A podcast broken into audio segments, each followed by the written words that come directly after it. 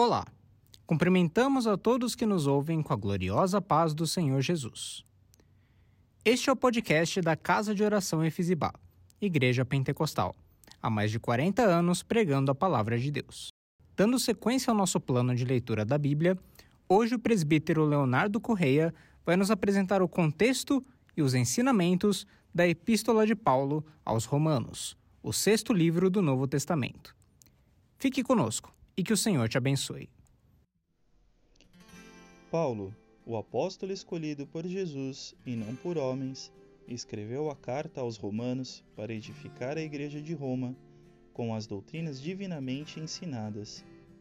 Roma era um destino ainda a ser visitado, e enquanto Paulo estava em Corinto, no final de sua terceira viagem missionária, o apóstolo escreveu essa carta e possivelmente deixou aos cuidados da irmã Febe a fim de encaminhá-la à igreja da capital do império. O conteúdo da carta é uma ordenada exposição de muitas doutrinas bíblicas. Neste estudo, faremos a seguinte divisão temática para apresentar o conteúdo de Romanos: 1. Todos pecaram. 2. Justificação pela fé. 3. Santificação. 4. Viver pela lei do Espírito. E 5. Aplicações. 1. Todos pecaram. Todos os homens estão debaixo da lei do pecado e, guiados por ela, não há comunhão com o Criador. Os gentios não reconheceram Deus através da sua criação, e os judeus não compreenderam a lei de Moisés, por isso ambos estão condenados. A condenação sobre o pecado é a inevitável morte eterna, e o único caminho para a salvação, preparado pelo próprio Deus, é alcançado através da fé na obra redentora que Jesus Cristo realizou. 2. Justificação pela fé. A justiça da lei de Moisés, ou seja, o seu cumprimento total, não podia ser alcançada por obras. O versículo 3 do capítulo 4 afirma: Pois que diz a Escritura? Creu Abraão em Deus, e isso lhe foi imputado como justiça. Portanto, se com a tua boca confessares ao Senhor Jesus, e em teu coração creres que Deus o ressuscitou dos mortos, serás salvo, como está escrito em Romanos, capítulo 10, versículo 9. 3. Santificação. A morte de Jesus na cruz foi a vitória definitiva sobre o pecado, e o batismo nas águas é a semelhança desse sacrifício. Ao ser mergulhado, o velho homem é sepultado, e ao emergir, nasce o novo homem, que não é mais servo do pecado, mas de Deus. Esse novo homem não pratica mais obras dignas de morte, mas obras para santificação que o conduzem à vida eterna. 4. Viver pela lei do Espírito.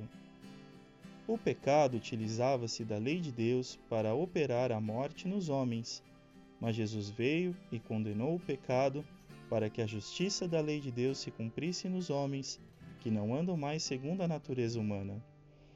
O novo homem em Cristo é dirigido por uma nova lei, conforme Paulo explica em Romanos 8, versículos 2 a 4. Pois a lei do Espírito de Deus, que nos trouxe vida por estarmos unidos com Cristo Jesus, livrou você da lei do pecado e da morte Deus fez o que a lei, o Antigo Testamento, não pôde fazer, porque a natureza humana era fraca. Deus condenou o pecado na natureza humana, enviando o seu próprio Filho, que veio na forma da nossa natureza pecaminosa, a fim de acabar com o pecado.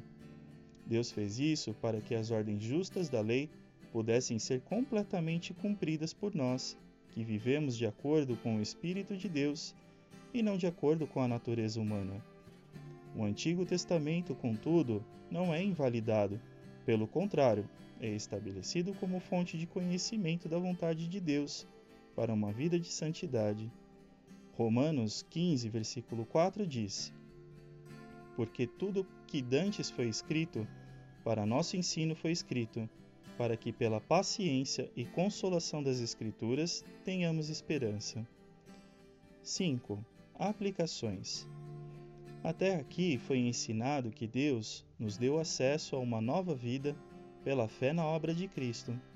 A partir do capítulo 12, Paulo inicia uma série de ensinamentos de prática cristã, ou seja, viver em santidade. A santidade convém aos crentes, e para que haja comunhão com o Senhor, o cristão precisa ser dirigido pelos padrões que o próprio Deus determinou em Sua palavra. Só assim terá uma vida agradável e dará frutos para a vida eterna.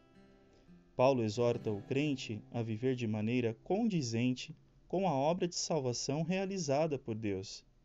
Mas agora, libertados do pecado e feitos servos de Deus, tendes o vosso fruto para santificação e por fim a vida eterna, conforme Romanos 6:22. Por isso, o único modelo de fé e prática está na palavra de Deus. O cristão não pode basear suas atitudes e pensamentos de acordo com os padrões que o mundo oferece. O versículo 2 do capítulo 12 diz: E não vos conformeis com este mundo, mas transformai-vos pela renovação do vosso entendimento, para que experimenteis a boa, perfeita e agradável vontade de Deus. A expressão não conformar significa não tomar a forma do mundo, ou seja, não agirmos de acordo com aquilo que não é a vontade de Deus. A comunhão com Deus traz também a comunhão com a Igreja, pois o corpo de Cristo é formado por indivíduos igualmente alcançados pela graça, cada um com sua função, servindo em amor uns aos outros, e somente em união o corpo é capaz de obedecer às ordens do cabeça, que é o Senhor Jesus. Por fim, Paulo foi o grande exemplo de uma vida transformada por Jesus, pois de perseguidor tornou-se o pregador que edificou diversas igrejas durante suas viagens missionárias. Nessa carta, ele estabeleceu os fundamentos bíblicos para a Igreja de Roma, a fim de formar Cristo nos corações daqueles irmãos. Dessa forma, a vontade do nosso Senhor poderia ser cumprida através de suas vidas. As doutrinas escritas por Paulo permanecem até hoje e têm sido o norte da Igreja de Cristo através dos tempos. Este foi o podcast da Casa de Oração Efizibá. No próximo programa, falaremos sobre a primeira carta do apóstolo Paulo aos Coríntios. Até a próxima e que o Senhor te abençoe.